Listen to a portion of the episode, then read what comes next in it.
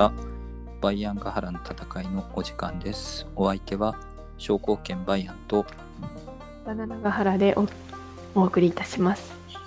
はい、ということなんですけど、えっ、と、自分、今まで、えっ、と、最近の回でやってきたのが、えっ、と、アレクサンドロス大王の話をやってきたんですが、まあ、間何回か挟みましたので、えっ、と、前回までのおさらいをちょっと入れたいかなと思います。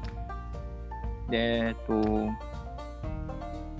えっ、とですね、ガウガメランの戦いっていうや終わってたと思うんですけど、はい。えっ、と、えっ、と、まあ、大きな戦いはガウガメラの戦いが終わってたんですけど、えっ、と、まあ、ダレーオス3世がコテンパンに負けて、ほぼ戦う力を喪失しましたよというところでございます。ただ、あの、ペルシャ本土の大都市っていうのは全然攻略できてなくて、えー、と端っこを削っただけみたいな感じなんですか？あのまあメインどころじゃないところでぶつかってボッコボコにしてしまったんで敵の軍は消滅しましたあけ、ど。町は全部健在なのでそこを。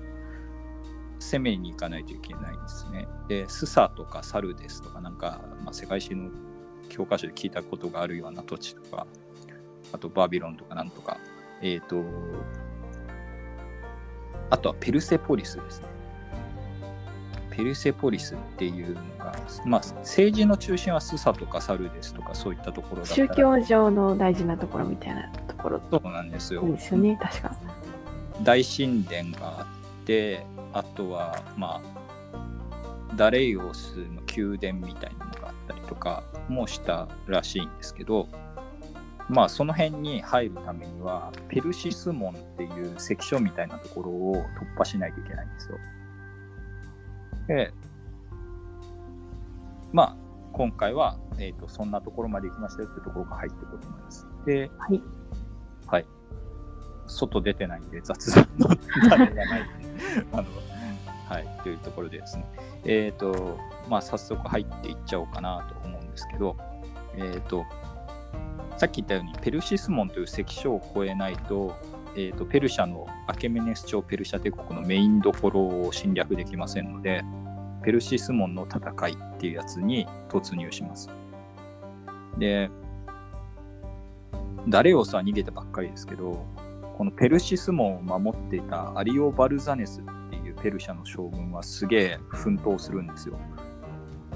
で、ペルシス門は最も狭いところで、まあ天然の関所みたいなやつなんだよああ、なるほど。カイバル峠みたいな。そうそうそう。で、両側崖みたいな感じになってて、で、アリオ・バルザネスの軍はそこに岩肌に登って、えー、と岩石とか投げつけたりとか、あ自ら飛び降りて攻撃とか、なんかすげえことやって、頑張ります、非常あ、に。自ら飛び降りてすごいですね。そう。プロレス技みたい。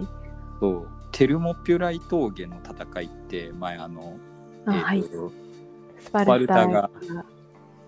そう、討ち陣、壮絶に討ち陣にしたのがあるんですけど、よくこれ、このペルシス門の戦いは、ペルシャ側のあのテルモピュライ峠の戦いのような戦いだというふうに、えー、と比較されることがあります。で、アリオ・バルザネスは帝国最後の反兵として最後まで戦うぞということで、えー、となんとアレクサンドロスを一回撤退させたりします。ですが、再度攻め寄せて、その時に、えーとまあ、アリオ・バルザネスは心折れなかったですけど、まあ、全員がそういうわけじゃないんで、裏切り者がいて、えー、とマケドニア側にここに感動がありますよとああ、言っちゃったんですね。言っちゃって、で、回り込まれたアリオ・バルザネスは戦死してしまったというところで、えーとペルシス門が突破されてしまいます。あったんですね、感動が。うん、あったらしい。ここまで一緒かよ。話が完全にテルモピュライの戦いと話が完全に一緒っていう。で、まあ、ペルシスも突破しました。で、でペルシャ本土に入ったんですけど、まあ、ペルセポリスとかを攻略します。で、スサとかサルデスとかはそのまんまにしといたらしいんですけど、そのまんまっていうか、あんまり破壊したりしなかったらしいんですけど、はい。ペルセポリスを攻略したときに、えっ、と、よし、この町はお前たちにくれてやるみたいな。アレクサンドロスが。はい。始まって、大略奪劇みたいなのが起きます。あ、なるほど。で、これはまあ狙いとしては、その、コリントス同盟ってやつら連れてきてたじゃないですか。あのギリシャのあ、各はい。ポリスのやつらを集めたコリントス同盟軍ってやつと、そういえばそうでしたね。完全に忘れてたけど、俺も忘れてました。この原稿を用意するときは。あ、そだなって、そんなやつらと思ったんですけど。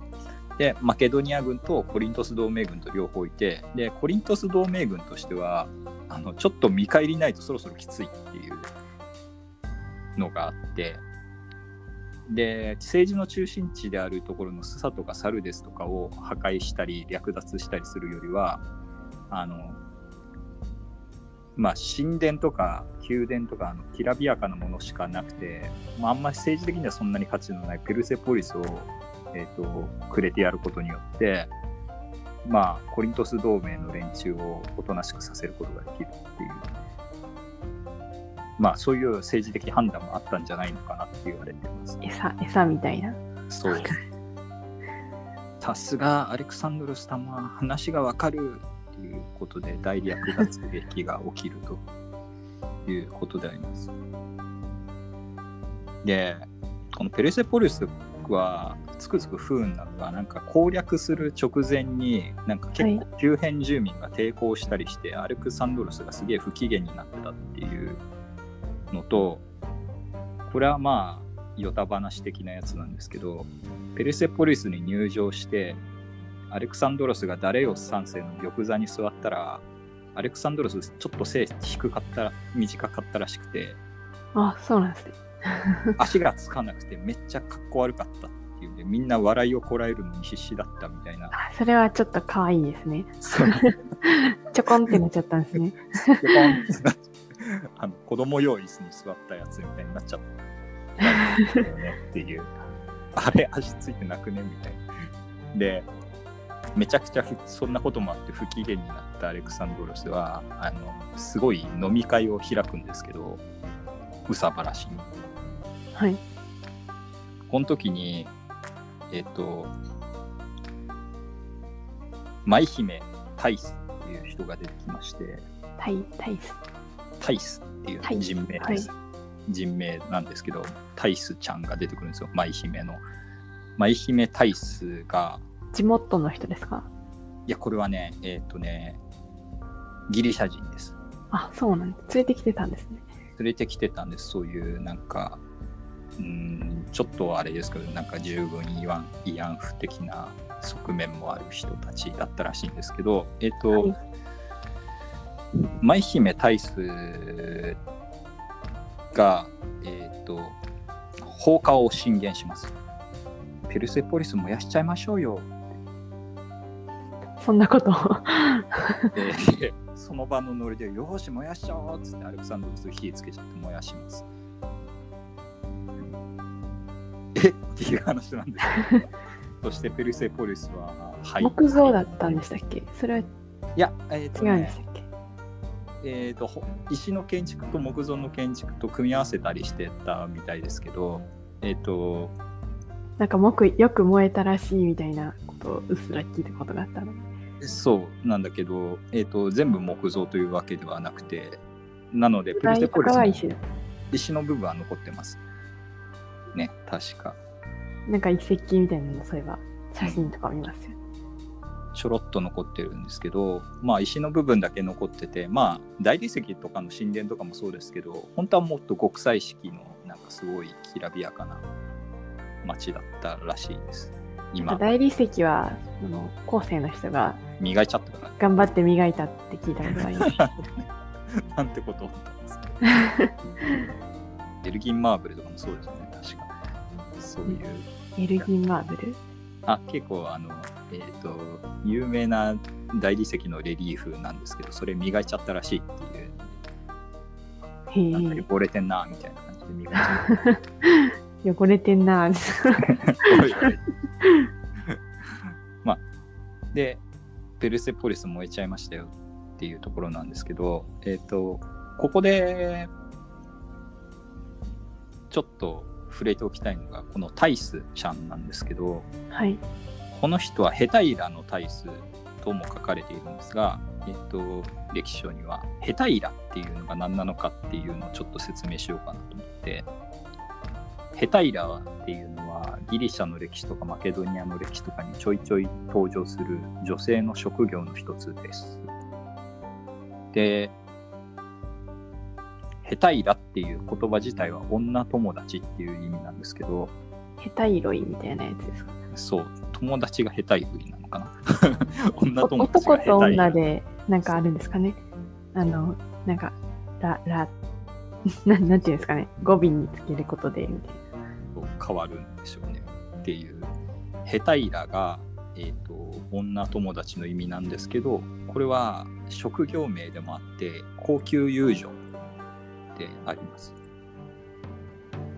でどのくらい高級だったかっていうとヘタイラさんに一晩お相手してもらうだけで27万円かかりますな。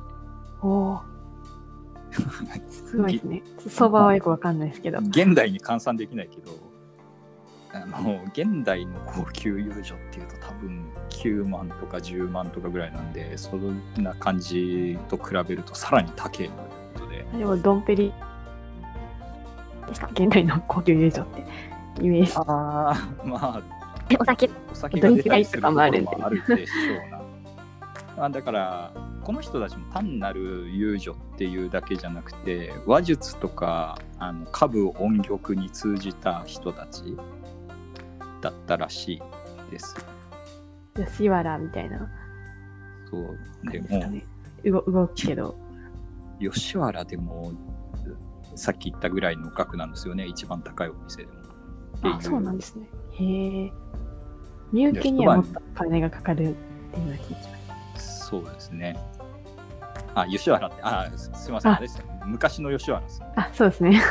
そうそうえっ、と、そうですね。えっ、と、見受けするにはすげえ金かかるのと、大体会うまでにすげえお金がかかるっていうのを、なんかそのまでを楽しむみたいなシステムだったんで、あの昔の吉原って。あ、そうなんですね。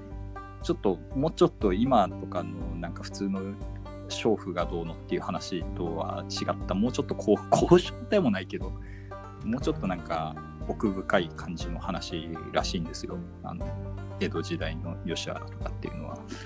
ただ、このヘタイラたちだけが遊女というわけじゃなくて、やっぱりお安い人たちもいて、えっと、そういう人たちはポルナイっていうんですよ。あ、名前がまた違うんですね。はい、ポルナイがあのポルノの語源です。あ、へえ。で、ポルナイさん、は、はい。ど、なんか意味があるんですか？ポルナイはそのものもっとズバリ娼婦みたいな意味あ、そうなんですね。なんですけど、これは、えっ、と、現代のお金に換算すると1万6000円ぐらい払えば一晩遊べる。ででもちょっと面白いなって思ったのがこの人たちどうやって客引きするかっていうとはい。なんか道端でウインクしてきてでそのままあのふ振り向くというか後ろ向くんですってその人が。ポルナイさんは。後ろ向くんだけどそこのサンダルのヒールが高くなっててそのヒールのところについてきてって書いてあるんだってでついていくとっていう話。あ、そんなシステム。謎そんなの回りくどいシステム堂々とはできなかったんですか？ねなんかあったんですかね？決まりみたいなのが。やっぱりそんなに大っぴらにっていうような職業ではなかったらしいですよねっていう。ただヘタイラの人たちはえっとまあ遊女でもあるんですけどホステスみたいな側面もあるしダンサーみたいな側面もあったりして結構歴史上に登場する人たちがいます。ペルセポリスを燃やしちゃったタイスはえっ、とまあアレクサンドロス焚きつけたからアレクサンドロスの恋人なの妾なのかと思いきや違ってこいつはプトレマイオス一世の妾ですというところでえっ、と実は最終的に結婚した間に子供も生まれてますへえ。というところで。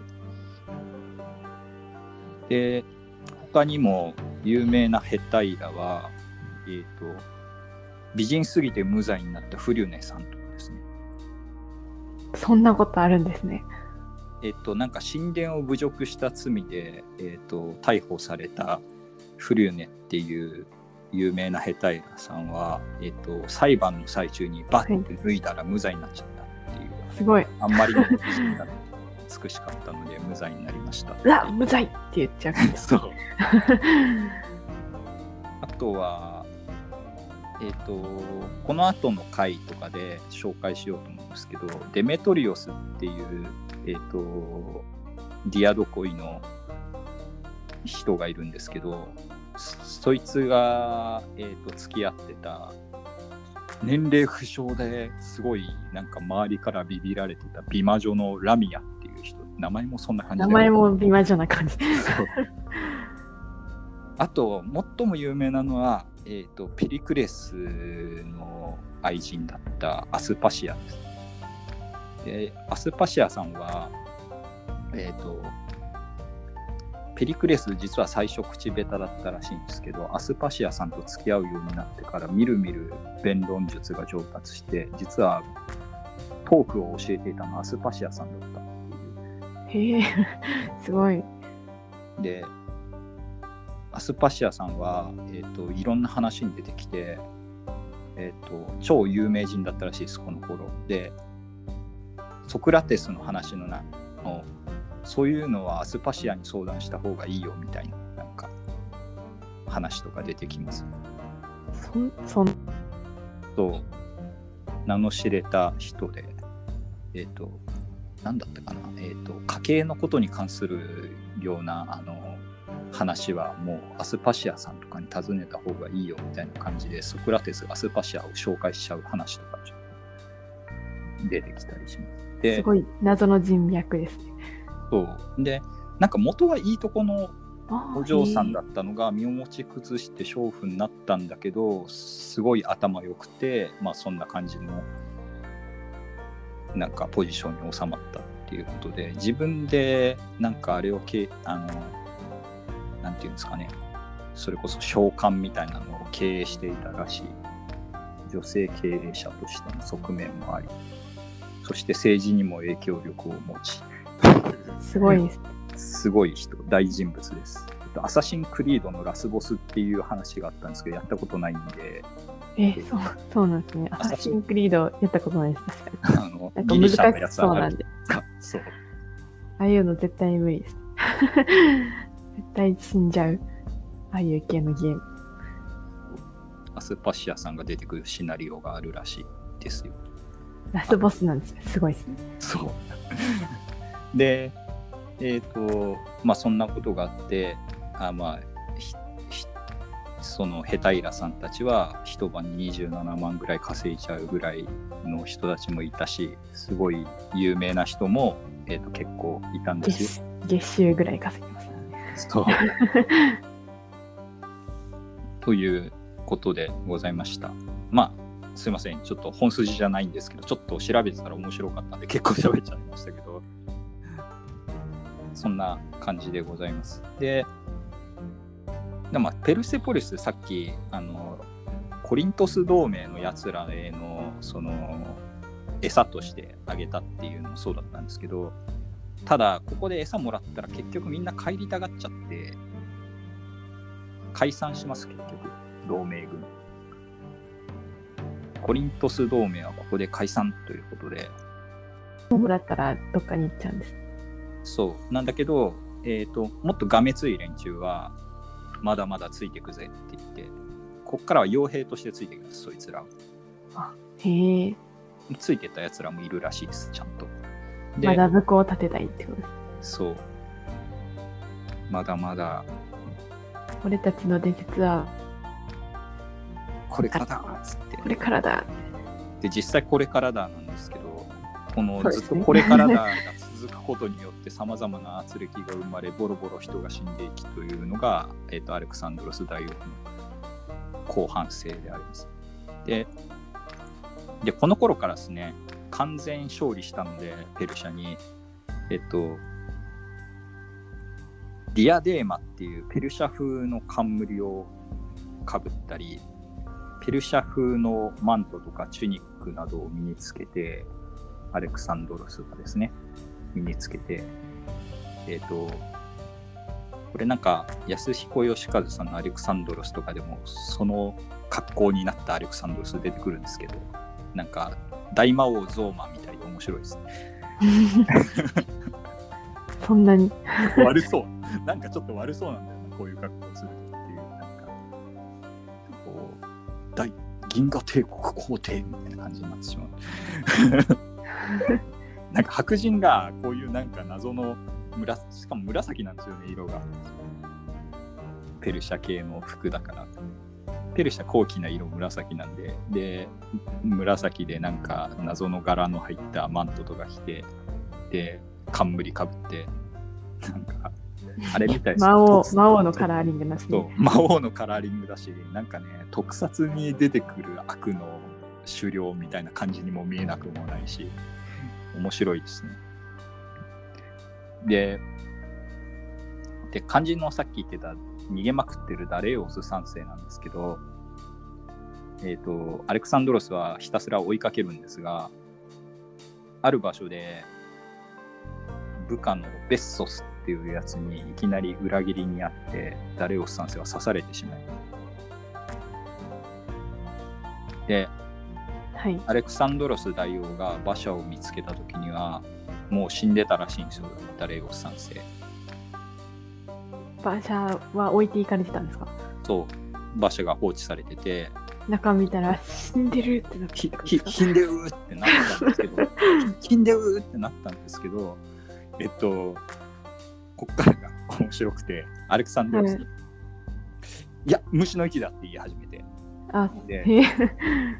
あ、あ、ダレオスが何か言ってる、何か言ってるっていう小芝居を始めて、で、アレクサンドロスがこう馬車の中に入ってって、こう、あ、なんかダレオスが何か言ってる、何か言ってる何何？みたいな。私の敵を取ってくれ。ペルシャは任せたぞ。了解。分かった。ダレオス3世の意思を継いで、俺が全ペルシャを譲り受けると。必ずベストスを打ち果たしてやるから、あ安心して眠れみたいな。小芝居をかましてでダレオス3世の後継者だって言い張るんですね。アレクサンドロスは。馬車の中で聞いたもんって。そう。うん、うわうわうわうわって。うわうわってみんななったんですけど絶対死んでたやんけってなったんですけど、まあ、まあ大王が言ってることなんで。ででさっき言ったようにベッソスもなんかあ、えー、とダレオス3世を殺した後生き生きっちゃってなんかアルタクセルクセス何世とかなんか勝手に名乗って えー、とペルシャ大王をベッソスも名乗るんですけどそういうこともあってこいつは戦勝者だということでダレオス3世から遺言によって後継者に指定された俺こそがペルシャの大王だということでこの辺からまあペルシャ王としてそう。こと我が私がそう鉄を下す的な展開なんですね。そう鉄意を下すって言って、まあ、この辺からまあ大王っていうアレクサンドロス・メガスなんていう話らしい。はい。怪獣 なんとなくこっぽいですね。見た目もなんか悪そうだし。で、ただ、まあみんなからすると、特にマケドニアの人がそうだったんですけど、もう、傭兵のやつらはもうがめついから、まあいいんですけど、えっと、う戦争すれば儲かるから。はい。儲かるからいいんですけど、ダレオス3世殺したら終わりだと思うじゃないですか。でまあ実際、アケメネス朝ペルシャの滅亡っていうのは、ダレオス3世の死をもって滅亡っていうことになってるんですよ、歴史上でも。線引きとしては。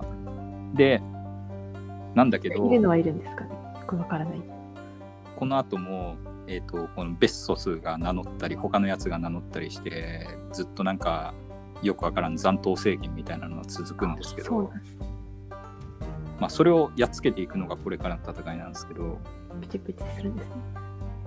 このマケドニア人たちがちょっと嫌気がさし始めるんですよこの辺から。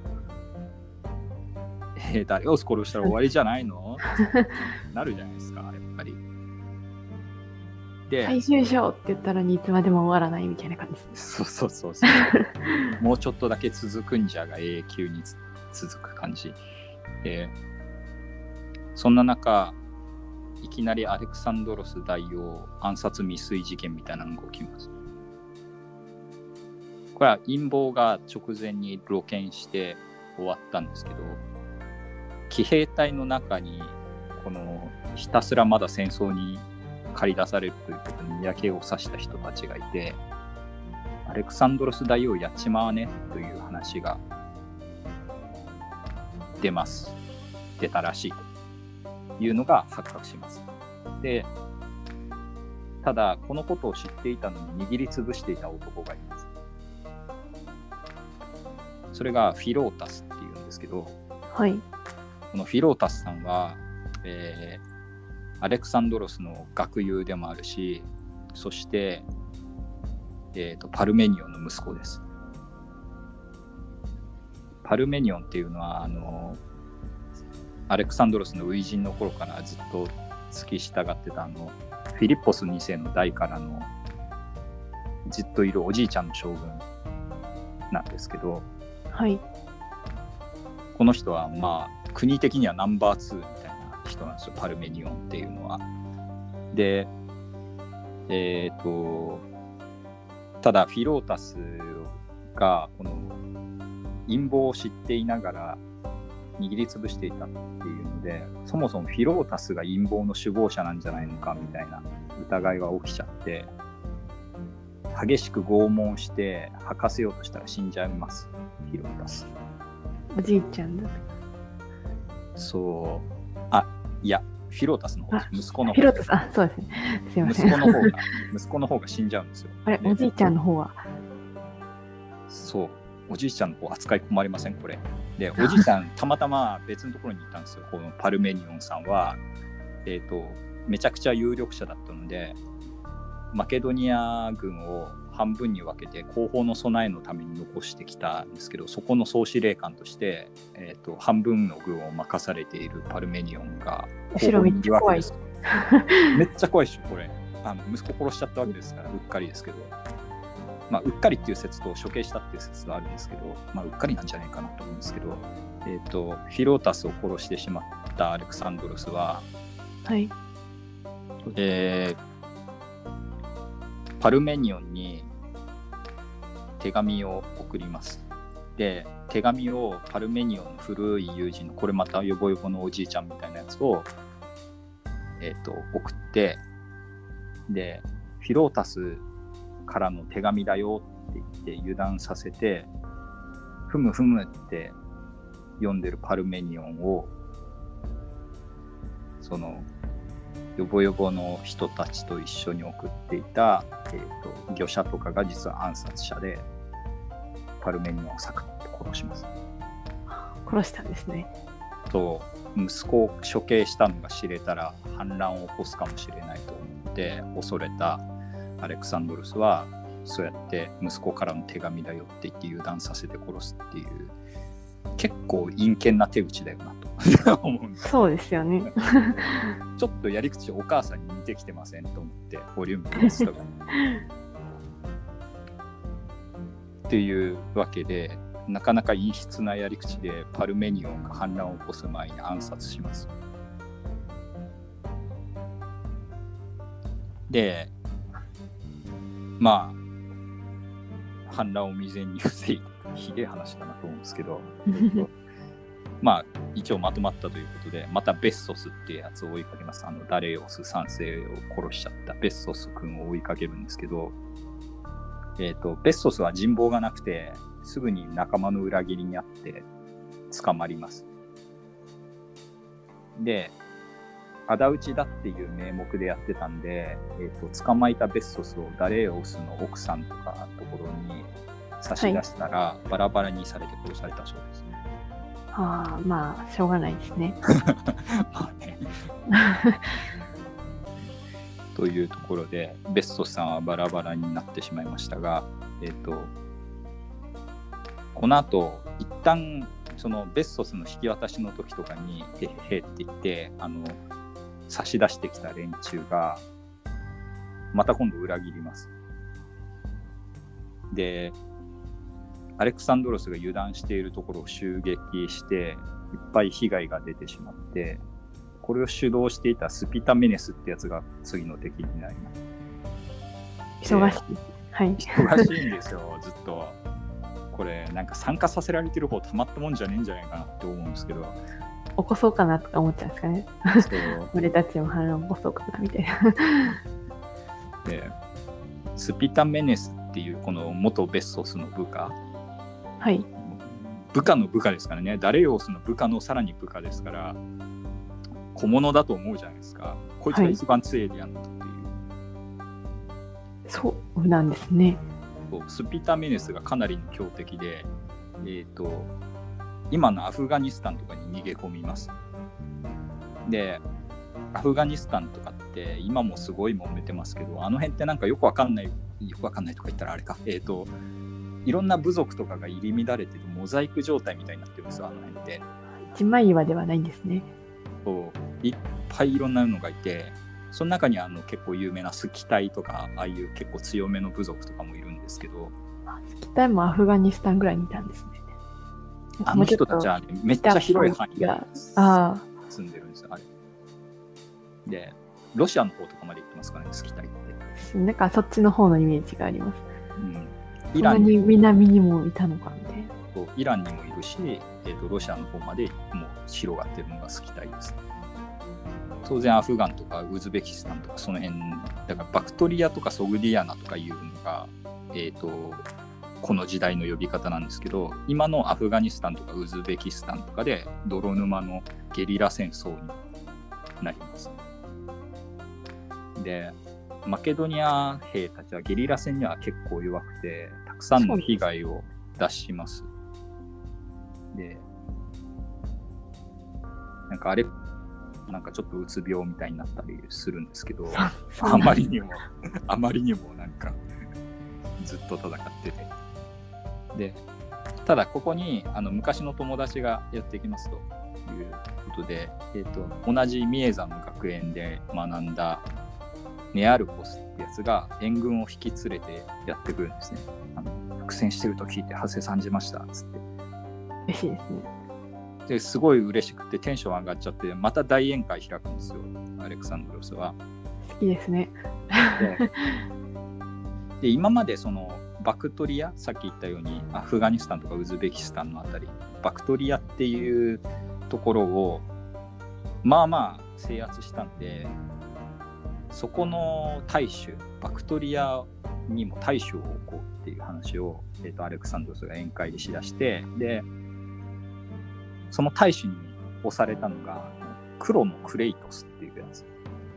黒の、そうクレイトスっていうはい。えー、と側近は2人いて色黒の方が黒のクレイトスで色白の方が白のクレイトス。そんな。決め方って思う。そんな感じなんですね。なんかかっこいいなって思ったけど、そういう感じじゃなかったんですね。まあでも黒のクレイトスは剣豪ですあのあ、かっこいいですね。あの前の回に出てきたあのえっ、と最初の戦いの方でえっ、と川で戦ったじゃないですかえっ、とはい。えーそこで、えー、とアレクサンドロスが殺されそうになった時に、えー、と敵の腕を切り落として助けてくれたあのアレクサンドロス大王の乳母の子供メノトゴですねだからが黒のクレイトスというところでそうなんですね。ございますので、えっ、と、かなりだから関係の近い人なんですけど、あグラニコス川の戦いですね。グラニコス川の戦いで、えーと、アレクサンドロスが殺されそうになった時に助けてくれた人が黒のクレイトス。なんで命の恩人なんですよ、黒のクレイトスって。よう考えなくても。そうなんですねで、なんだけど、この宴会で大変なことになります。で、だなんでかっていうと、えっ、と、そのちょっと前に話したように、えっ、と、ペルシャ風の冠とか、ペルシャ風のマントとかを着て、で、この宴会にも、ペルシャ人とかスキタイ人とかまでなんか呼ばれて、現地ですね、有力者が呼ばれてたんですけど、はい。あの生粋のマケドニア人たちはそういうのあんま嬉しくなかったんですよ、やっぱり。そうなんですね。で、なんでマケドニアが勝ったのに、ああ、その宴会にそそういう人たちが偉そうにペルシャ人の有力者が来てたりとか、そもそも王様はなんでペルシャ人の格好をしてんの？あんたが勝ったのに。あ負けて相手に着させられてるんだったらわかるけど、あんたは勝ったでしょっていう話を黒のプレイとしてし始めます。で、俺がこの世界にまたがる大帝国を建設しようという崇高な理想のために頑張ってるのがお前は分からないのかとアレクサンドロスもめちゃくちゃ切れます。で相手の風俗に合わせてるのはその別におもねってるわけじゃないんだ。ね。すでに大帝国であったペルシャのこの伝統みたいなものを自分も身につけて、で、まあ、ギリシャにとどまらない大帝国を築こうとしてるんだっていう何をちっちゃいこと言っとるんだっていうんで、あの、アレクサンドロスも譲りませんで、で、お父さんだったら、こんなことはできなかった。俺だからできたんだ、みたいなこと言うのお父さんのもっとうまくできたんじゃないの？みたいなこと言っちゃって。あ、あサンドロスがプチってなって刺さ刺しちゃいます。槍で刺しちゃいあ、ます。刺しちゃうんですね。やり、やり結構すぐそばに置いてたんですね。そう。えー宴会の途中でブチ切れたアレクサンドロスは、えーとクレイトスをおもむろに槍で刺しちゃったということで、黒のクレイトスはこれが致命傷となって死にます。か わいそうに。そう命の恩人なのにって言って衝撃の展開が起きるわけですね。でこっからだんだんそのえっ、とアレクサンドロスの周りの人たちがアレクサンドロスについていけなくて殺されていくっていうのが 続いていきますよというわけで、えー、と暗黒の後半戦について、えー、とこの後一旦休憩を挟んでまたやっていきたいと思います。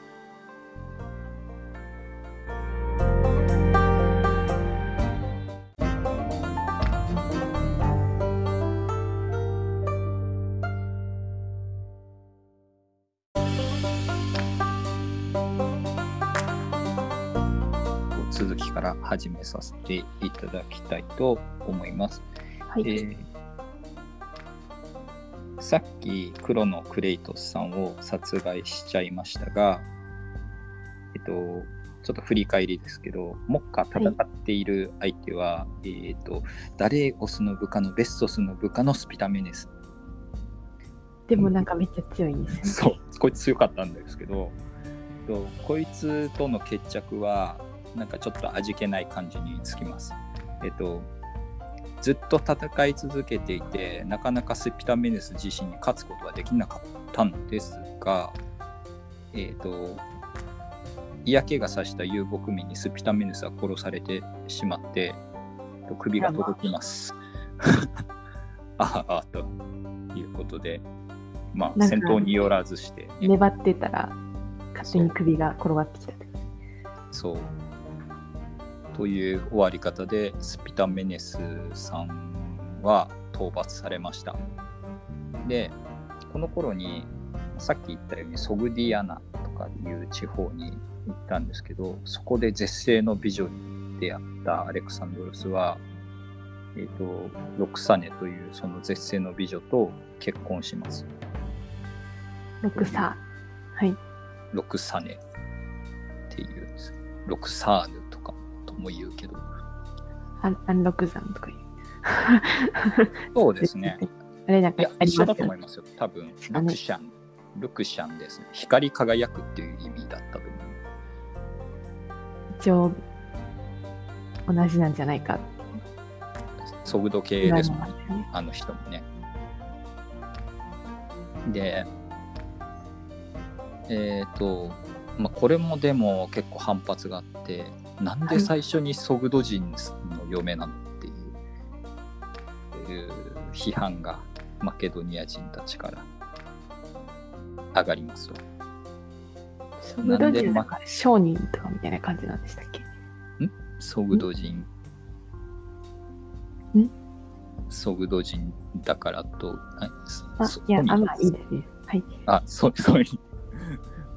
何の話し方だったあいえいえ。大丈夫ですか？あの、商人とかで結構注目ああ入ってた人ですよね。あ、まあまあ、そうそうそうそう。はい。えっ、と、ソグド人といえば商人で、えっ、と、あれですよね、生まれてきた時にコインを舐めさせる習慣があるぐらい、商人として優秀だったというか、そういう商業に熱いている部族だったらしいですけど、えっと、で、ソグド人だったロクサネと結婚したことも、えっと反発を生んで、なんでマケドニア人のお嫁さん迎えないんやとか、せめてギリシャ人やろとか、いろんな意見が出ましたよと。ただ、これ以上に反発を生んだのが、えっと気配令の導入っていうのをやって、これが大幅に失敗します。気配令っていうのは、気配令というのはですね、あの、えっ、と、ひざまずいて、えっ、と、投げキッスみたいな感じをしてからじゃないと王様に喋りかけちゃいけないっていう、ペルシャの習慣ですね、これは。三期休校等みたいな。まあまあ、そんな感じです。で、投げキッスの姿勢がすげえかっこ悪いのも相まって、マケドニア人がめっちゃこれ嫌がります。投げキッスになんかするんですか？投げキッスみたいな姿勢するんですよ、これ。うーん。うんよでく思い浮かばないんですけど、そうなんですね。そう、なんか片膝ついて投げキッスみたいな、あの求婚してる人みたいな見た目になるんですよ、あれ。絵的には。あの昔のプロポーズみたいな、あ、なんか指輪差し出すみたいな。そうそうそう、あんな感じの姿勢。で、かっこ悪いという、で大不評で、これが。で、で完全とこれに批判を加える人がいます。これが、えっ、と、従軍歴史家としてついてきてたカリステネスという人です。この人はですね、えっ、と、アリストテレスの甥っ子だったらしいです。血縁者なんですね。そう。で、まあそういった縁もあって、アリストテレス自身はさすがについていけないけど、えー甥っ子のカリステネスがついてきて、まあ従軍歴史家としてずっと、えっ、と、アレクサンドロスのことを書いてたらしいんですけど、批判ししたんですね。そう。で、その批判も割と筋が通ってて、まあ、マケドニアは、そりゃ、アレクサンドロス大王のし、マケドニア人たちはアレクサンドロス大王の進化ですから、みんな嫌がってますけど、まあ、どうしてもと言うならやりましょう。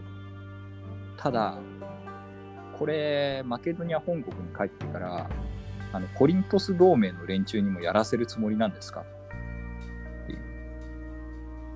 で、コリントス同盟の連中、あんな、即位してもすぐにテーベとかも反乱したし、あんな連中にこんな異国情緒あふれるあのマナーを強制したらどういうことになるか、アレクサンドロス大王もお分かりでしょうと。言って、ぐぬぬってなって、アレクサンド絶ロス対しないタイプだったんですね。で、そう。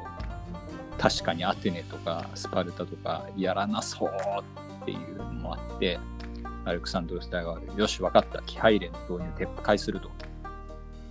やった説得に成功したってなるんですけど、えー直後にカリステネスは別件で逮捕されます。あ、特にこれとは関係ないんですか？あのね、一応関係あるんですけど、カリステネスさんは、えっとあくまで別件っていうかですか？うん、カリステネスは、えっ、と、王の近習の、あの、まあ、友回りの、えっと若い男の子たちの教育係でもあったらしいんですけど、はい。そいつらが、えっ、と、陰謀を起こしてアレクサンドロスを暗殺しようとしていたことそれでいいです。で捕まったそいつ近習の一人が拷問の末にあのカリステネス先生がいつもアレクサンドロス先生の大王のことを悪く言ってたんで義憤に駆られて殺そうと思ったみたいなこと言っちゃう。ほん本当なんですかねそれうんどうだろう義憤拷問の末言ったことだからねっていううん。怪しい。でさっきの気配霊事件でえっと相当腹に据えかねていたアレクサンドロスは、えっとカリステネスが陰謀の首謀者だと決めつけて、えっと耳と鼻をそぎ落としてる、えっとろ牢に入れちゃいます。檻みたいなのに入れて、で興奮しながら檻檻も運びますみたいな。見せしめ実例的な？そう気配で霊は結局撤廃されたままだったんですか？気配れば撤廃されたのそれは導入されないんですけど。でただカリステネスはそういう状況になってしまいましたよ。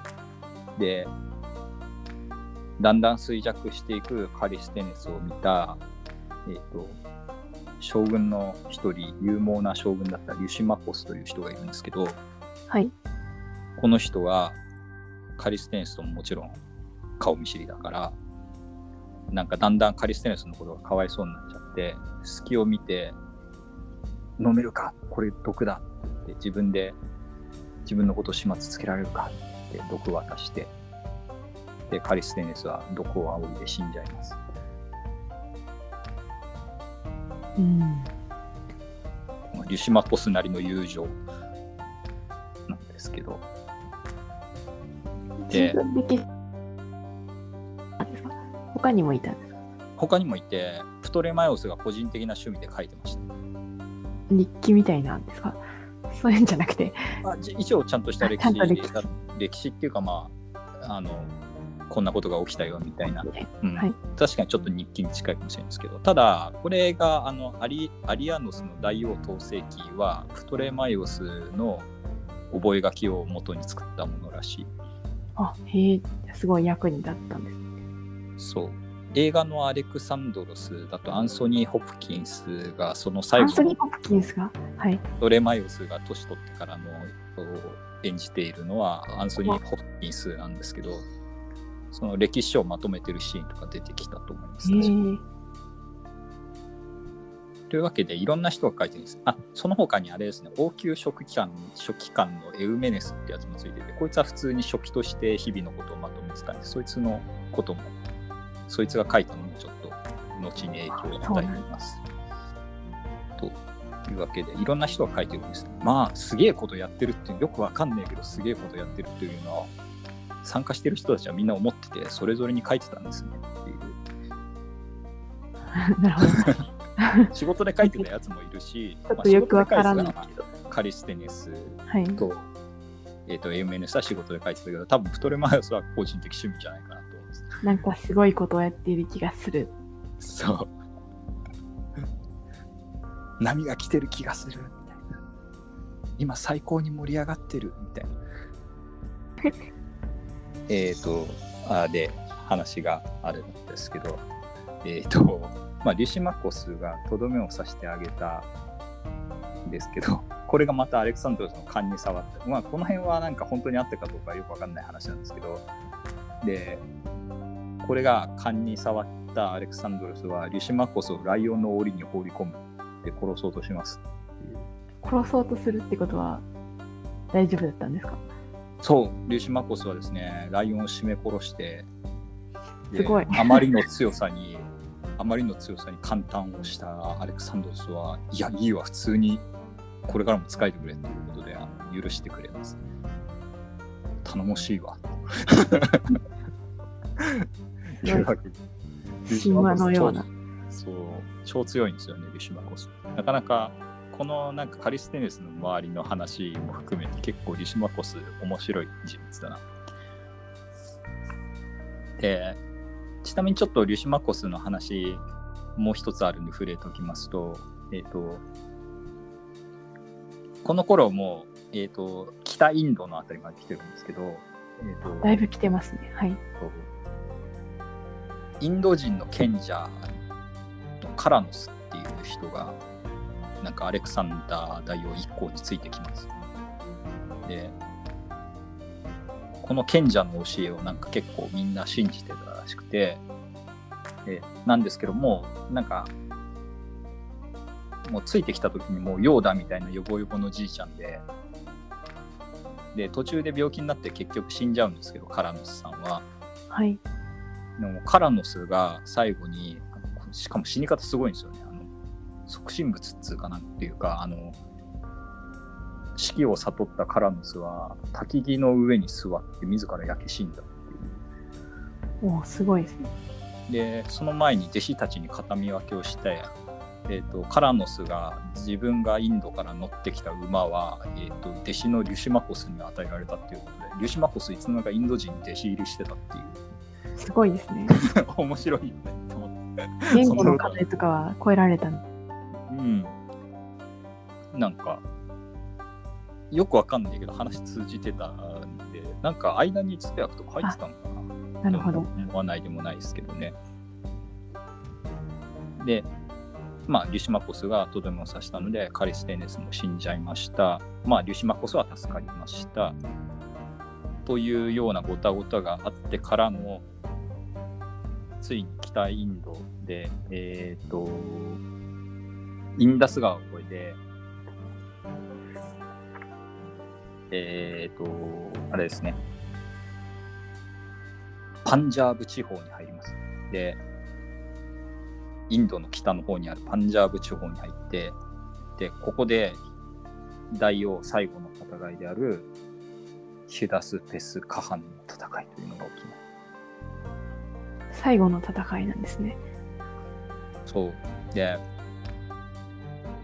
ヒュダス・ペス・カハンの戦いは、敵はパンジャーブ王のポロス。身の丈九尺の男。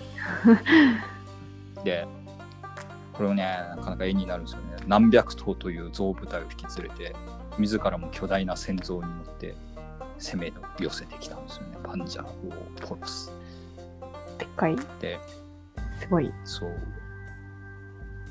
そして、えーちなみにこの人はインドでは超人気らしくて、あ、現在の話ですね。現在の話、はい 現在、現代では、えっ、と、このパンジャブ王ポロスはめちゃめちゃ大人気らしくて、えっ、と、インドでドラマが作られてまして、ポロス古代インド英雄伝っていうタイトルで、今 BS でやってるらしいです。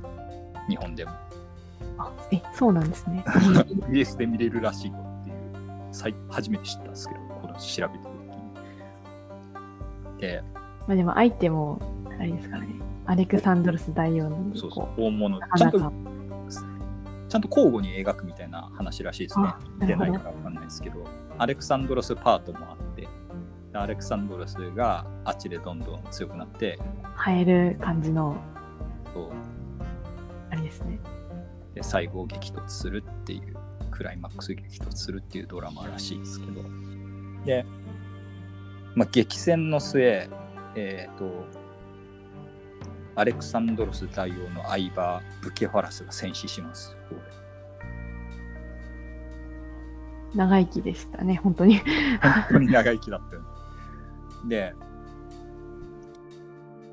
ゾウとの戦いはどうやって倒したかっていうと、えっ、と、槍を斧に持ち替えて、えっ、と、まあ、公平が用に持ってた斧に、えー、と武器を切り替えて、えー、とゾウの足を狙えってアレクサンドロスがこう号令かけて、えっ、と、象の足と足の間に突っ込んでいって斧で足の剣を切って倒していくと。そしてついに、えーと、おびただしい象の死骸の中に、えーと、ポロスもついに崩れ去ると。いうことなんですがまあ生きてたんですよねポロス。虫の生きながらも。で、えー、通訳を通してアレクサンドロス大王が格別の自信を示される。何を望むかとポロスに問うとポロスはただ一人の王としての扱いを望むとだけ言った。ほうということでアレクサンドロスはこの、えーと、受け答えにも感銘を受けまして、えーと、ポロスを許して、えーと、この地に、えー、亡き友アイバ・ブケファラスの名を冠したブケファラスっていう町を建てて、えっ、ー、と、ポロスは、えっ、ー、と、アレクサンドロスの、まあ、庇護下の王として、引き続きパンジャーブ地方を治めてよいというような感じに、まあ、傘下に下ったみたいな扱いになって、えっ、ー、と、まあ、アレクサンドロスの進化の一人として、えっ、と、列せられることになりますということでございましたが。で、えー、やったやった、インドの王様もやっつけたぞ、さあ帰ろうとみんな思っていたら、実は。まだ行くつもり。そうなんですよね。これね、本当ねギャグ、ギャグかよと思うんですよ。で、その辺の村で、NPC ですよね、だからね。プレイヤーキャラクターに、えーと、聞き込みをしたんですって。そしたら、こんなこと言うわけですよ。ポロスを倒したじゃとポロスなど大王チャントラ・グプタの第一のしもべに過ぎぬ。この先に進めばインダス川などと比べ物にならぬ巨大なガンジス川がある。さらにそこを越えると巨大なマガド国があり、何千もの像、何十万もの軍勢を要する恐るべき大王チャンドラグプタが君臨しておるのだ。すごい。あの、やつはステーノの中でも最弱。そうそうそう。これ、この話聞いたときに俺、これはドラクエ3だなって思ったんですよ。あの、魔王バラモスを倒した大魔王ゾーマが出てくるみたいな。そんなのがあるんですね。そう。その、ね、ポロスなどしもべに過ぎぬのあたりで まんまの会話あったようなドラクエ3にと思って。でただアレクサンドロスはもうテンション上がっちゃってお目目をキラキラさせてマガダ国に攻めに行くワクワクするぞって感じ。ほらワクワクしてきたぞ。言うんだけど、うんね、この話聞いてねテンション上がってるのアレクサンドロスだけなんですよね。えそりゃそうっすよねそう、みんなテンションだだ下がりで。まだいるのかって感じですよね。で、ここで、あの、もう白髪混じりの古参兵が一人進み出て、あの、こういうこと言うんですよね。私は陛下の初陣からずっと付き従っておりましたが、もう一歩も動けません。私だけではありません。みんな疲れ切っております。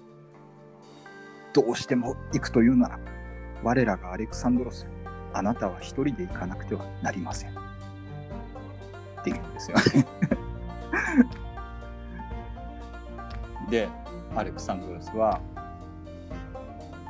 ちょっと考えさせてくれって言って、一晩考えて帰ることを決断する。あよかったですね。みんな大喜びでしょ。うん、大喜びです。で、まあ、しばらく名残惜しそうに川を眺めた後引き返していくと。やっぱりたいですね。で帰っていくんだけどもう帰りももう大変です、ね、大変です。いろんなよくわかんない部族に襲われたりしてさっきあの還元してくれた古参兵も病死してしまいます。コイノスって一応名前残ってるんですけど、古参兵コイノスさんも、えーと、引き返し始めたのを見たら急にあの容体が悪くなって、まあ、体悪くしてたんでしょうね。で最後の最後に視力を振り潰しく振り絞って還元してくれたで撤退が始まったのを見るやあの眠るように息を引き取ったと いうことで本当に一歩も動けなかったんです。そう 割と冗談ではなくって感じ。冗談ではなかったんです。で、えーっと、帰っていくんですけど、まあ、途中も襲われたり、アレクサンドラ自身も帰りで大怪我したりとかして、あ、そうななんいろいろ、一回生死の境をさまよったぐらい大怪我しているんですけど、まあ、奇跡的に回復する。襲われた時にとかですか？そういうのではなく。あのね、襲われた時というか、えっと、襲われたんで怒って敵の城みたいなのところに砦みたいなところに攻め入った時に、えっと、もうそんなに若くないっていうかまあ30代だけど、えっと、またしても一人でなんかあの一番槍みたいなことを自分でやろうとして落っこちてそこで刺される 普通死ぬやろそこでって思うんだけど死ななかったんですね。かねタフね砦から飛び降りて中に入ろうとしたらなんか刺されるっていう。すすごいね。通なら死ぬやつで死ぬやつでギリギリ助かるんですけど。でまあ帰ってきてでこっからはもっとねなんかあれですよ。宗教じみてきますよね。あの合同結婚式とかやったりして。合同結婚式。あのペルシャ人とマケドニアを合体させようっていうコスモポリタニズム的な考えによって、えっと盛大な合同結婚式をしてで親友のフェハイスティオンとかにもあのペルシャ人の嫁さんを無理やり結婚させたりとかして、でいいことした？みたいな顔してるんですけどみんなうーんってな一人だけだった。そうまた一人なんかやってるよ。そう。で、本国に残してきた人は、実はもう出征してから一度ももうアレクサンドロスを見てないわけじゃないですか。あ、はい。で、えっ、と、居残り組の一人にカッサンドロスっていうやつがいるんですよ。で、カッサンドロスっていうのは、えっ、と、アレクサンドロス大王が、えっ、と、居残り組の指揮を任せたアンティパトロスっていうジジイの、えー、と息子なんですよ。で、宰相アンティパトロスの息子なんですけど、カッサンドロスは、その、帰ってきたアレクサンドロスが、なんかペルシャ人のコスプレみたいな格好で帰ってくる。あ、そういえばそうでしたね。あの、こいつ空気読めなくて指さして爆笑します。面白かったんです。なんすかそれみたいな。なんすかその格好ギャグっすかみたいな感じで、カッサンドロが爆笑して、大丈夫だったんですか？うん全然大丈夫じゃなかった。あなかったアレクサンドロスはブチ切れて、カッサンドロスの髪の毛をグッて掴むと、あの、宮殿の柱にガンガンガンガン叩きつけて、あの、えー。カッサンドロスは失神します。まあ生きてたんですけど、カッサンドロス。はあ。で、カッサンドロスはこのことを終生恨みに思っていて、あ、そうなんですね。えーアレクサンドロスが死んだ後アレクサンドロスの一族を根絶やしにするためにカッサンドロスはこうすごい陰険な陰謀を張り巡らして次々と血祭りに上げていきます。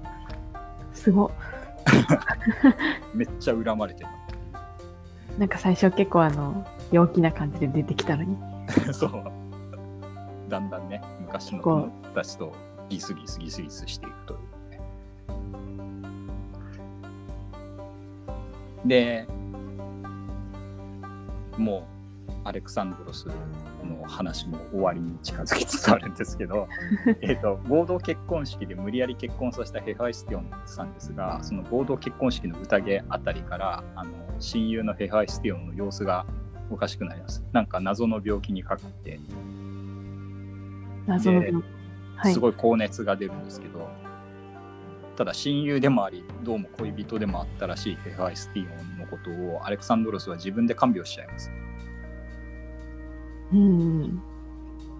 で、ヘファイスティオンは看病の甲斐なく死んじゃって、死んじゃうんですよ、結局。ヘファイスティオンは高熱を出して死んじゃって、で、アレクサンドロスは、えっ、と、なんで助けれてやれなかったんだって言って怒り狂って医者を処刑したりする暴走するんですけど暴走してますね。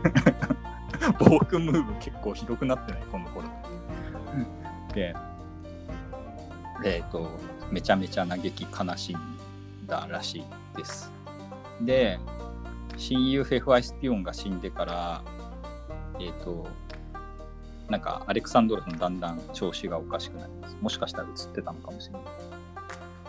ということでまあこの頃にはなんかやることなすことなんかみんな反対するやつがいるんでなんか酒とかもすごい量が増えてて。常にシュラン感じになってたのも相まってえっ、と具合悪くなるんですねアレクサンドロスは。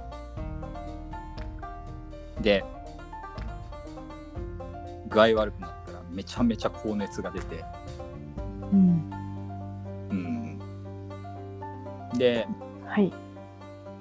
やべえぞこれ危ないんじゃねっていう話になって遺言書いてください遺言っていうことでみんなゾロゾロやってきてあのゆ遺言書いてくれってこう最後に一目合わせてくださいみたいな人たちもいっぱい来るんですけど目下の 王の友人たちと呼ばれたあの 側近たちはこれどうすんのこの後っていうのが一番そう手書きになりすぎた帝国をどうするっていうのが目下えっ、と議題になるんですけど。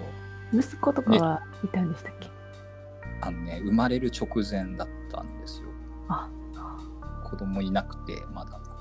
で生まれる直前の息子がまだお腹の中にいますみたいな。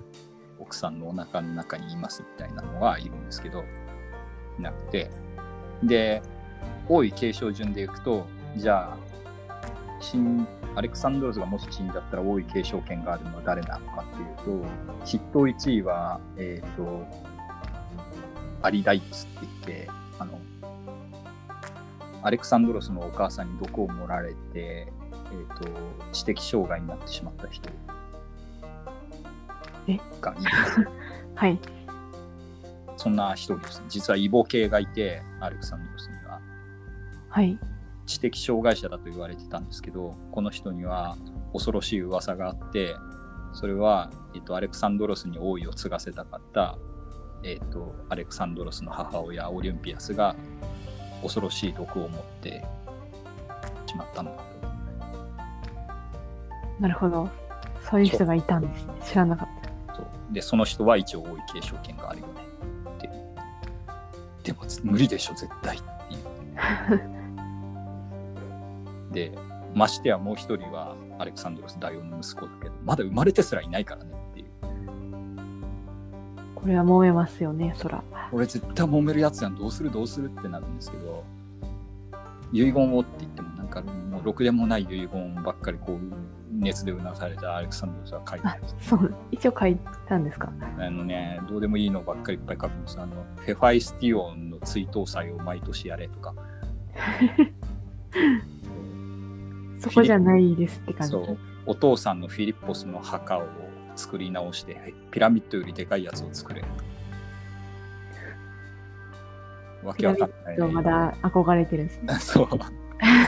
わけわかんない遺言とかばっかりつって。あとは、えっ、と、死ぬ直前に計画してたのが、あの、えっ、と、アラビア半島の征服なんですけど、まだ行くみたいな。制服してなかったですね。そう、アラビアはうまみがないんでちょっと放置されてたんですけど、えっ、と、まあ石油とか、こもちゃんとしたいなっていう。そう、あの辺も征服しようとか、アフリカも行きたいなとかいろいろ言ってたらしいんですけど、その辺のことは、俺が死んでもちゃんとやるよってことを アラビア半島とかちゃんと攻め込めようみたいなのとか書いたりとかね、して、で、ちょっと足元の 遺言が欲しいですね。もうちょっとさちゃんとしたやつが欲しいじゃん。で玉璽は一応ペルディッカスっていうやつに渡されるんですよ。ペルディッカスはちょっと大王よりも年上であの、はい軍事的には一番ブイブイ言わしてた人でかなり度胸があって頭も切れてっていうやつなんであ、じゃあこれペルディッカスが後継者なのかなって思うじゃないですか。玉璽渡され、玉璽っていうか、あそうの、ですよね。えっ、と、あの、ろうそくに封するためのあの、指輪みたいなやつです。あの、えーとハンコの指輪空洞の、そうそうそう。あの、あれに使う指輪みたいなの。そう。風浪用の指輪みたいなのがあって、あれを、えー、とペルディッカスに渡します。で、かと思えば、えっ、と、なんとか地方は誰々に、なんとか地方は誰々みたいな。例えば、えっ、と、エジプトはプトレーマイオスがとか、トラキアあたりはセリウコスがみたいな話で、え、何これバラバラにみんな分割すんのみたいな話、分割相続なのみたいな話もあって、みんな混乱します、非常に。で、おうよ、あの、後継者、後継者だけでもちょっとね、あの、言ってくれませんかね。後継者は？って言ったら、最強のものが継承せよって言って死んじゃいます。え ーっていう。天下最強を決める争いもここに始まり。めっちゃ揉めるやつやーんってなって、えっと、アレクサンダー大王は、えー、っていう戸惑いの中で死にますっていう、ひどくない？この話と思うんですけど。で、まあ、アレクサンドロス大王の話はこれで、で、ギアドコイ戦争っていうのがこの後起きてしまいます。なぜならば、こんなふわふわした遺言で、同性中年っていう話で、えっ、と、揉めに揉めて、最初はみんな別にくしあの言われたからやろうって話じゃないんですよ。あの最強のものを継承せよって言われたから、それをやろうって最強を決めるわけでもないけれどわけではなかったんですよ。で、なんとかみんなまとめようとしてたりするんだけど、でもその中でできれば俺が一番いいところ取りたいなっていう。一番いいところ取りたいなっていうのがあって、揉めていった結果、遺言した通りになっちゃって、最強のものが帝国を継承せよみたいな雰囲気になっちゃうんですよね。っていうのが、ディアドコイ戦争なんです。後継者っていうのをディアドコイと言います。ギリシャ語で。後継者戦争ってやつなんですけど、まあ、恐ろしい話だな、というところでございます。相続はちゃんとしましょうみたいな。ねえあのね。で、これちょっとさっきのドラクエ3の話でも思ったんですけど、インド行ってたらどうなってたかなとかちょっと考えません？なんか、こう振り返ってみると。まあインド行ったら、勝ててたかなと。恐るべき大王チャンドラグプタがいるわけですよ。で、チャンドラグプタと、まあ、戦っとったら、まあ、チャンドラグプタもめっちゃ強い王様ですけど、まあ、勝てたかなと、なんとか。うん。で、インドの方はもう、門外観すぎて何もわかんないです。うーん。まあ、象の攻略法もあったし、まあ、もしかしたらいけたかもしれないですよね。まあ、現地の他のインド人たちがアレクサンドロスと同盟結んでチャンドラグプタやっつけようみたいな感じで離反するとかあったら、まあ、兵数さんもなんとかそう覆せたかもしれないので勝てたかもしれないですけどでも仮にそうなったところでアレクサンドロス大王って満足したかなっていうところなんですよね。ああ、その後もまだ、もっと先を求めそうな気はしますね。で先求めるとどうなるかっていうと今度はまた別のゲームになるんですよね。あの中国行く多分言い出すと思うんですよ。インドまで行ったら今度はこの先に万里の長城があって これを超えるとみたいな話になるでしょ。で当時中国一応調べたんですよ。当時中国何時代ぐらいかなって思ったら、えっ、と戦国時代だったので戦国の七雄がいるわけですよね。なるほど。で、あれでしょ、それこそバナナガハラさんが言ってましたけど、あの、なんか言ってましたっけ？そう、蝶の国を倒しただと趙は戦国の七雄の中でも最弱みたいな。我ら戦国の七雄の辛いおしよみたいな感じになってなんかロマサガ2みたいになってくる七英雄みたいな。ドラクエをやってたと思ったらいつもかロマサガになってたよみたいな感じになって、うんうんもう中国まで行ったらもう終わんないっすよね多分途中で死にますよねアレクサンドロスうん。多分寿命が来て途中で何らかの病にかかったりして多分アレクサンドロスは道半ばでもっと混迷を残したまま まさかの中国で客死みたいな感じになっちゃったんじゃないのっていうのもあるし中東に攻め入ってても特にいいことなく多分バーレーンとかあたりまでまあバーレーンまではなんかそのえー、と途中で出てきたネアルコスっていう人が到達してるらしいんですけどあの冒険家みたいな人なんですけどこの人そういう人がいいるんですね。冒険家なんですね。艦隊司令なんだけどそのえっ、といろんな行けるとこまで船で行っていろいろ偵察してこいみたいな任務を与えられててこの人はなんかアフリカの方まで行ったりバーレ中東のバーレーンまで到達したよっていうあれが残ってるですねこの人は最後までアレクサンドロスと仲良かったらしいです まあ同じ冒険家気質同士でなんか馬があったのかもしれないですなるほど。ね未知のものが見たいみたいな、そういう。ギリシャ神話では確かヘラクレスは世界の果てを見たことになってるんですけど、まあ、アレクサンドロスはまあヘラクレスにはなれなかったよという、まあでもまあ十分十分やったけども、うんですけど、そうですね。ヘラクレスのね、世界の果てを見たっていうのは、所詮神話だから別にふわっとした話なんであって、アレクサンドロスそれは地球って、地球っていうか、ギリシャ神話世界では、世界はどういう形をしてるんですか？ね。なんかね、えっ、と、なんだったかな、形までは思い出せないですけど、あの、この時代にはオケアノスっていう、なんか果てしない海みたいなのが、なんかすげえ先、インドとかの先にはあるらしいっていうんですけど、あ、そんそういえばそんな感じの気がします。なんか、丸い感じに、こううん、川が2つみたいな感じで、それが大陸みたいな感じでしたっけ？で、そ周りは全部オケアノスで、滝になって落ちてるんでしたっけ？あれは違うやつ。端っこ、とかありましたよね、確かね。あれはどこだったかな？なんか、なんか怪物がいっぱいいるって感じですよね、オケアノス。そうそうそうオケアノスってでもオーシャンってことでしょ？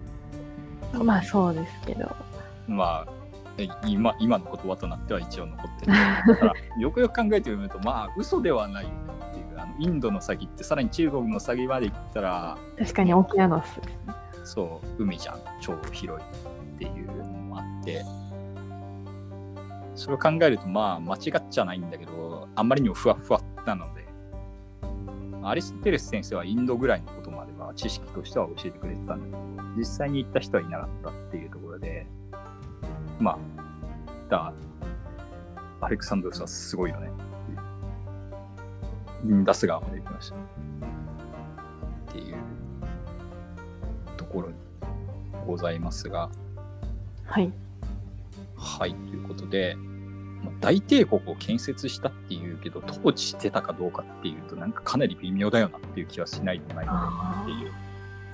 まあでもは現地の人がうんやってたんですかね、続きで。一応でも貨幣とかも広まったし、まあでもその過程っていうのは結局この後のディアドコイ戦争でこいつらがマケドニア系の国家だったからみんなそのまんま使ったっていうのが大きいんじゃないかなってちょっと思わないでもないんですけどね。アレクサンダー大王が広めたっていうよりは。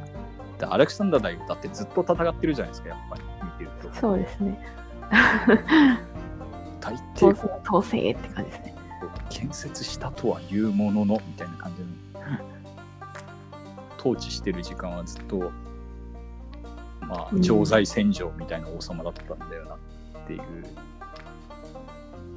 ところでございます。はいまあもうアレクサンドロスが存命の時からすでにこうなんかギスギスはしてましたけどこのミエザの学園で共に学んだ人たちがめちゃめちゃ争い合うチミドロディアド恋戦争が、えっと、まあ次の回から始まるということで、か残したことないかな、なんか言い忘れてることとか多分きっといっぱいあるんだろうとは思うんですけど、まあ、この後はそんな感じになっていきますよということで、ですね。悲しいですね。すいません、なんか途中でソグド人のあたりちょっと聞き取れなかった。申し。訳なんかったですが。えっと、ね、ということで、つわものどうもが夢のアートみたいになっているんですけど、えっと、この辺の悲しいねっていうお話は、なんか、えっと、安彦義和のアレクサンドロス大王にっていう漫アレクサンドロス大王っていう漫画ですね。に、アレクサンドロス世界帝国への夢かっていう漫画にちょっと書いてあったりして、す好きな人は読んでみると面白いかもしれません。結構駆け足の漫画なんですけどね、これ。なかなか面白いので、ぜひ、あの、時間なくても読めるやつなんで、しっかり全部書いてある感じなんですかね。駆け足とはいえ、あ、駆け足とはいえね、ちゃんと書いてあるんですよ死亡までぐらいですか？死ぬまで書いてあるんですあへえ。面白いです。おすすめ。今からヒストリエ読むよりは、アレクサンドロス大王個人の話を知りたいんだったら、こっちの方がいいと思います。ヒストリア完結しないかもしれないですもんね。そうそうそう。ベルセルク恐れがある。ベルセルク化する恐れが。セルス残念でしたねっていう。びっくりしました。悲しいですね。悲しいです。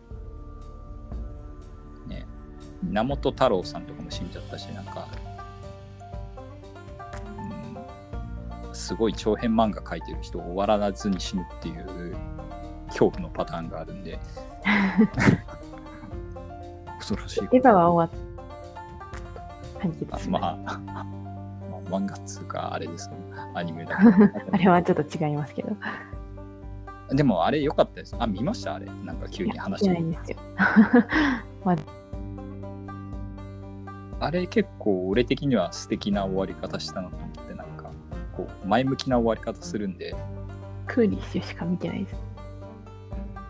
なんか、ああのクーリッシュのパッケージが、ね、コラボであー、そうなんあの見て、わ、怒り言動なんかすごいことになってると思って。怒り言動、なんかあれみたいになってましたよね。なんか、えっ、あと、サの、メラプスフラダリーみたいな。そうはい。いや、でも、良かったですよ、あれも。そうなんですね。うん。面白かった。ちゃんと前までのやつを把握してた方がいいのかとかいろいろ考えたり。えー、でも、新劇場版だけ見りゃいいと思いますよ、多分。新劇場版シリーズだけ見れば全然いいと思います。だって別に昔のアニメシリーズそんな繋がらないですよね。ああれはあれで、あれはあれでみたいな感じ。なんか、うん、いいんじゃないっていう終わり方しました。なんか、シュッとした素敵な、綺麗にまとまったなって感じの終わりでした。あでも作った人がイメージしてくれるのはいいですよね。いいことですね。人間ありたいなって思いますね。人間っていうか作品というのはあってほしいなと思います。まあ、アレクサンドロス大王は自分の人生に満足だっただろうか。うーん、もっと行きたかったんじゃないですかね。きたかったんでしょうね、インドのその先へ。彼と同じところを見ている人はいなかったと思うんですよね、多分。あ、従軍している中で。そう。アレクサンドロスだけが壮大な夢を見てて、誰もそのビジョンっていうのは一緒に見れてる人は多分いなかったんじゃないかなってことを考えると、めちゃくちゃ孤独だよなっていう。そこ考えるとす、こう叫びたりになってたとか、なんか、晩年結構狂ってたっていうのを、なんか、孤独ゆえだったのかなみた孤いな。独ゆえですよね。なんかかわいそうだよなと思って。なるほどね。死んだ時ですら今の俺より若いですもんね。おいくつでしたっけ？えっ、と、あの、アレクサンドロス大王が。33で確か死んだんだった。あああ、かわいそうにな。これから、それからいくらでもね、まだ余生が。余生を楽しみたいタイプの人ではないだろうけど。まあ確かに。まあ余生もきっとアラビア半島とかで過ごしてしまうんでしょうね。あったとしてもそう。そうそう ターバンいいよ、ターバンとか言い始めるんだろうな、きっと。ウサヒリ語覚えましたとか。でもウサヒリ語この時ないんでしたっけ？えっ、と、うんアフリカに行ったりとか。アフリカ行ったりとかはしそうですよね。なんか、ちょっと省きましたけど、なんか、この探検してる最中もいろんな動物とか捕まえて、アリストテレス先生になんか興奮気味の手紙とともに送ったりしていたらしいんで、きっとアフリカ行ったら大はしゃぎだったと思います。キリンとかもらって喜ぶタイプですかね。そうですよね。ゴリラとか捕まえちゃうタイプだと思います。そうですね。ゴリラと誰か相撲を取らしたりとかしそうですね。また勝っちゃうんでしょ。ユシマコスとか、セリウコスとか。お前ちょっと入れよ、この檻にみたいな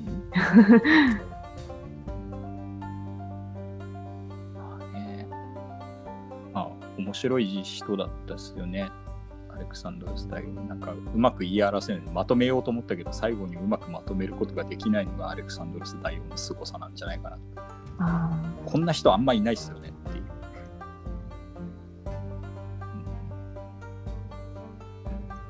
んなかなか。あ、波乱波乱万丈というか、自分で波乱万丈にしてるっていう。そうこう運命が別に波乱万丈にしてたんじゃなくて本人も言ってた通りに運命が自分で切り開くものなんだみたいなこと言ってましたけど自分で切り開いてきた結果がこれだよみたいな なんかすごい感じになっちゃったけど。原型をとどめないぐらい広まったマケドニア帝国とともに。これマケドニアかってみんな思ってるんですよね。そうそうそう。全然マケドニアじゃないじゃん。帝国の中心がどこかもわかんないような国になってしまうこれがまともめるですよね。あれは、うーん、どこが中心なんですかね。あのね、結局、本人は結構そのずっと外にいた。でから、だけど、お金とか握ってるのははい。結局マケドニア本国のペラーなんですよ。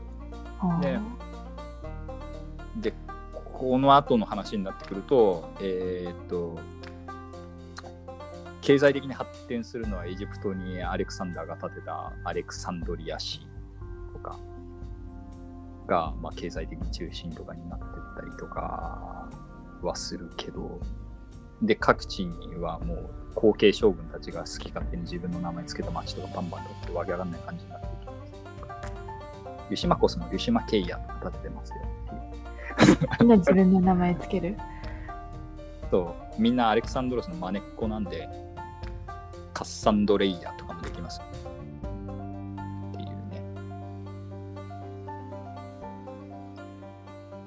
えーというところで、えーございました。アレクサンドロスの凄まじい人生を 全2回にわたってお送りしましたが、えー、と次週以降はまあ小粒にはなるけれども、えー、とそれはそれでなんかこう駆け引きとかが面白い、えーディアドコイ戦争の時代そして、まあ、ディアドコイの後にさらに続くディアドコイの2世たちいわゆるエピゴノイっていう人たちの話もちょっと方があるんです。そう別の呼び方あるんだってちょっと面白いですけどね。エピゴーネとか演劇とかエエピゴノイです っていうのがいますよ。というところでえっ、とえー締めに入りたいと思います。えっ、と、バイアンガハラの戦いではメール等を募集しておりまして、えーバイアンガハラアットマーク gmail.com すべてアルファベット小文字で、バイアンガハラアットマーク gmail.com で、えーと、メールをいただけば、えーと感想として紹介させていただきます。また、ツイッターのハッシュタグ、ひら、えーと、ハッシュタグ、ひらがなでガハラでつぶやいていただいても紹介させていただきます。えー、ツイッターのアカウントの方に、えーと、DM でいただいても結構です。ということで、えっ、と、全然経緯にえー、と感想言っていただいてあの、よくわかんなかったけど面白かったとかそういうのでもいいんで、あとレビュー、レビューとかも皆さん、Apple Podcast のレビューとかも書いてくれると非常に嬉しいですすごい初期の方に投稿されたあんまり良くないレビューが上の方に来ちゃってるんで。いいこと言ってくれる人が上に来てくれると嬉しいなと思ってレビューも募集しております。というわけで、えっ、と、お相手は商工券バヤンとバナナガ原でお送りいたしました。ありがとうございまし。た。